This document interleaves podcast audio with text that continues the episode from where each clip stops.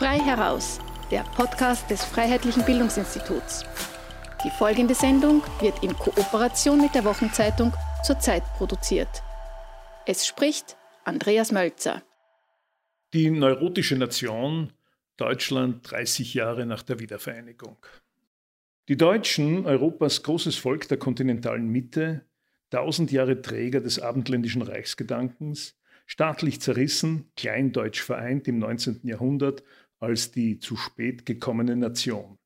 Quasi Hegemonialmacht in Form des Zweiten Deutschen Reichs, niedergerungen von globalen Koalitionen in zwei Weltkriegen, mit dem unauslöschbaren Makel gewissermaßen eine weltgeschichtliche Erbsünde des Holocausts behaftet, geteilt durch die Supermächte im Kalten Krieg, kleindeutsch wiedervereint, nunmehr führende Macht in der Europäischen Union. Dieses Deutschland konnte stets nur als Kulturnation begriffen werden.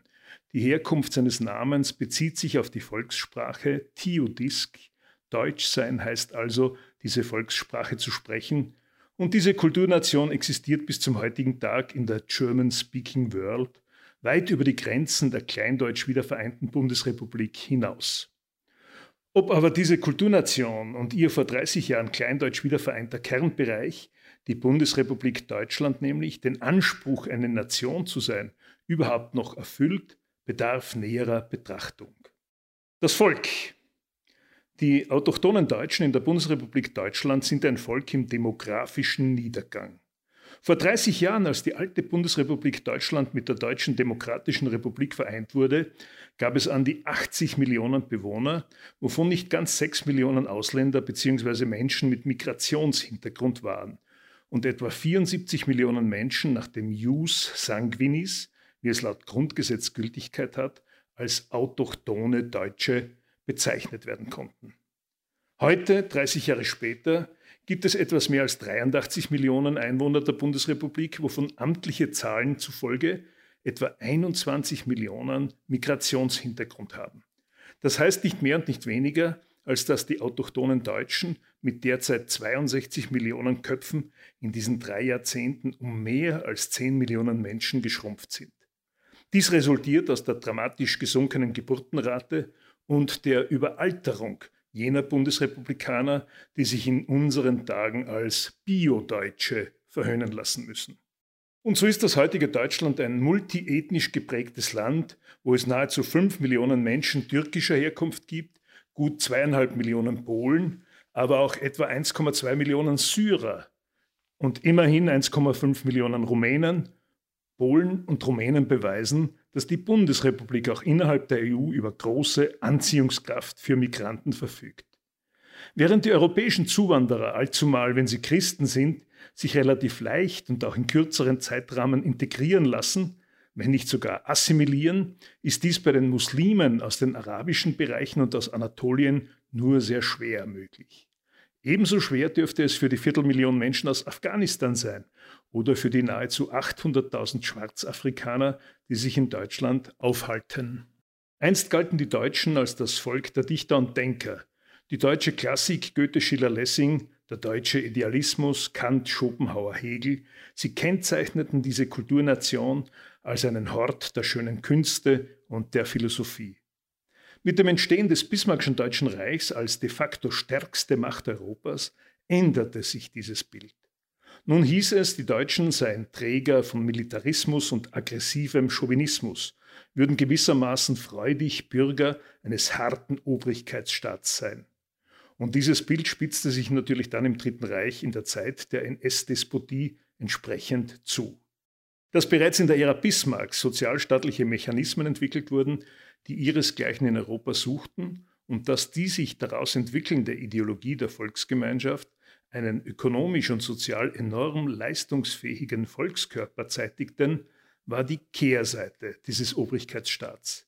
Die Verbrechen des Nationalsozialismus als Gipfelpunkt eines unseligen deutschen Sonderwegs bleiben aber für die Deutschen auf Dauer die schwere Hypothek ihrer Geschichte.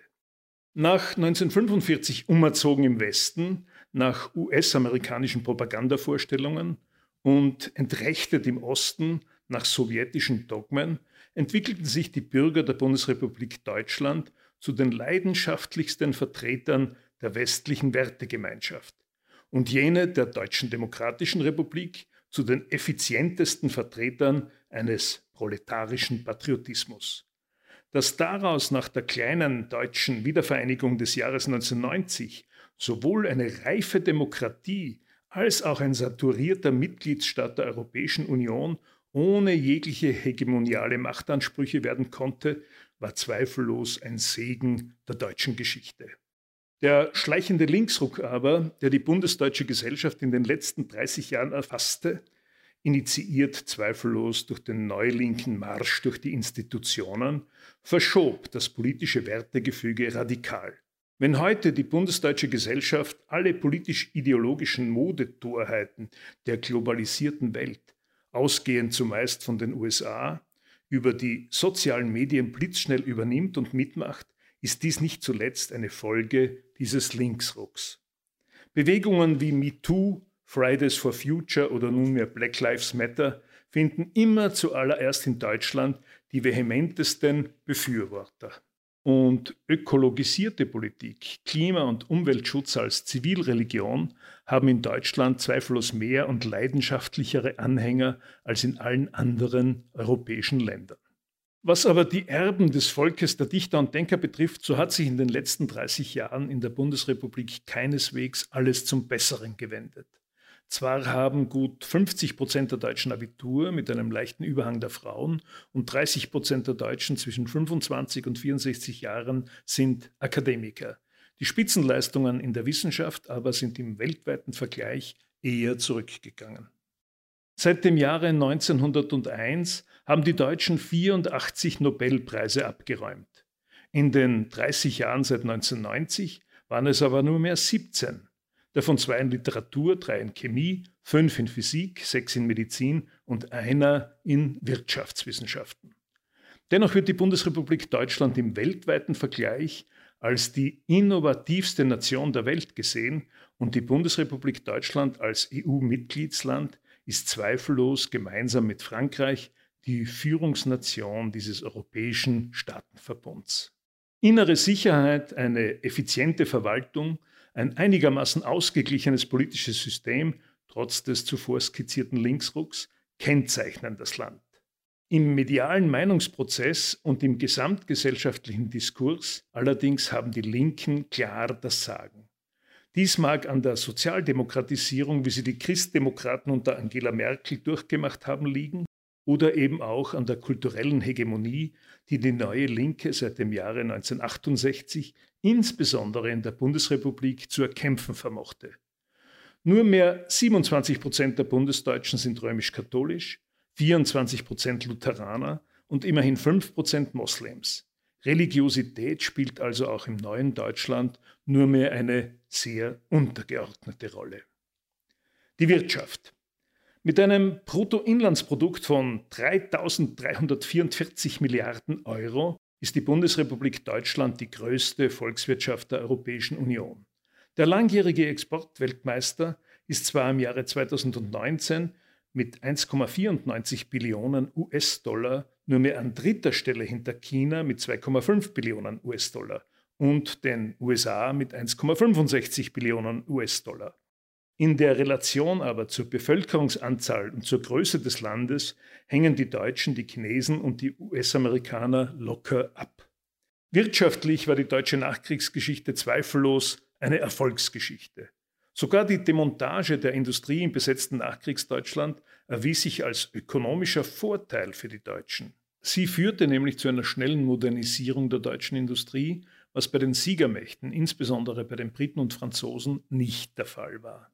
Und dann kam bekanntlich der Marshallplan, der insbesondere in Deutschland den Start in das Wirtschaftswunder der 50er Jahre ermöglichte.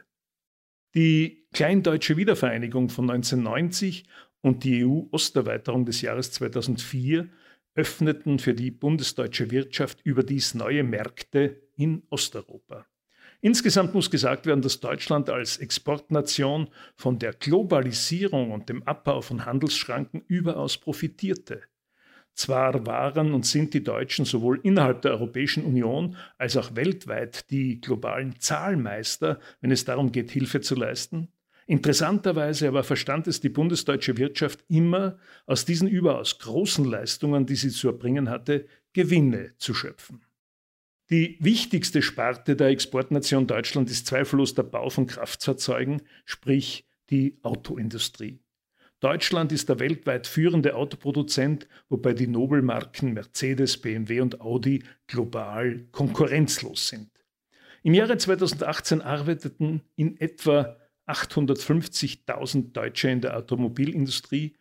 Die Corona-Krise allerdings zeigte, wie anfällig diese deutsche Automobilindustrie ist. Wenn die Westdeutschen bis zur Jahrtausendwende ihre Identität und Nationalstolz zumeist aus der Stärke ihrer Währung, der deutschen Mark eben, zogen, ist es jetzt ihre Leistungsfähigkeit aus der Exportindustrie. Alles in allem müssen die Bundesdeutschen unserer Tage der Tatsache ins Gesicht sehen, dass sie zwar Bürger der stärksten Nation der Europäischen Union sind, Träger einer immens leistungsfähigen Exportwirtschaft und Bewohner eines Landes, das sich durch Frieden, Freiheit und Wohlstand auszeichnet eines Landes aber auch, dessen autochtone Bewohner sich durch Nachwuchsmangel und Überalterung im demografischen Rückzug befinden und die durch die Hypotheken ihrer Geschichte und massive Fremdbestimmung schwer neurotisiert sind. Überdies können sie nicht über die Tatsache hinwegsehen, dass durch die massive Zuwanderung der letzten Jahre und Jahrzehnte ein multiethnischer Staat entstanden ist, der zunehmend die historisch gewachsene Kultur und die zivilisatorischen Standards des Landes und seiner Bewohner in Frage stellt. Und was ihre wirtschaftliche Existenz betrifft, so ist diese, wie bereits gesagt, durch die Corona-Krise höchst gefährdet. Als Exportnation ist die Bundesrepublik auf eine funktionierende Globalisierung angewiesen. Wenn diese, zumindest partiell, zusammenbricht, könnte ein guter Teil der deutschen Exportwirtschaft dem Untergang geweiht sein.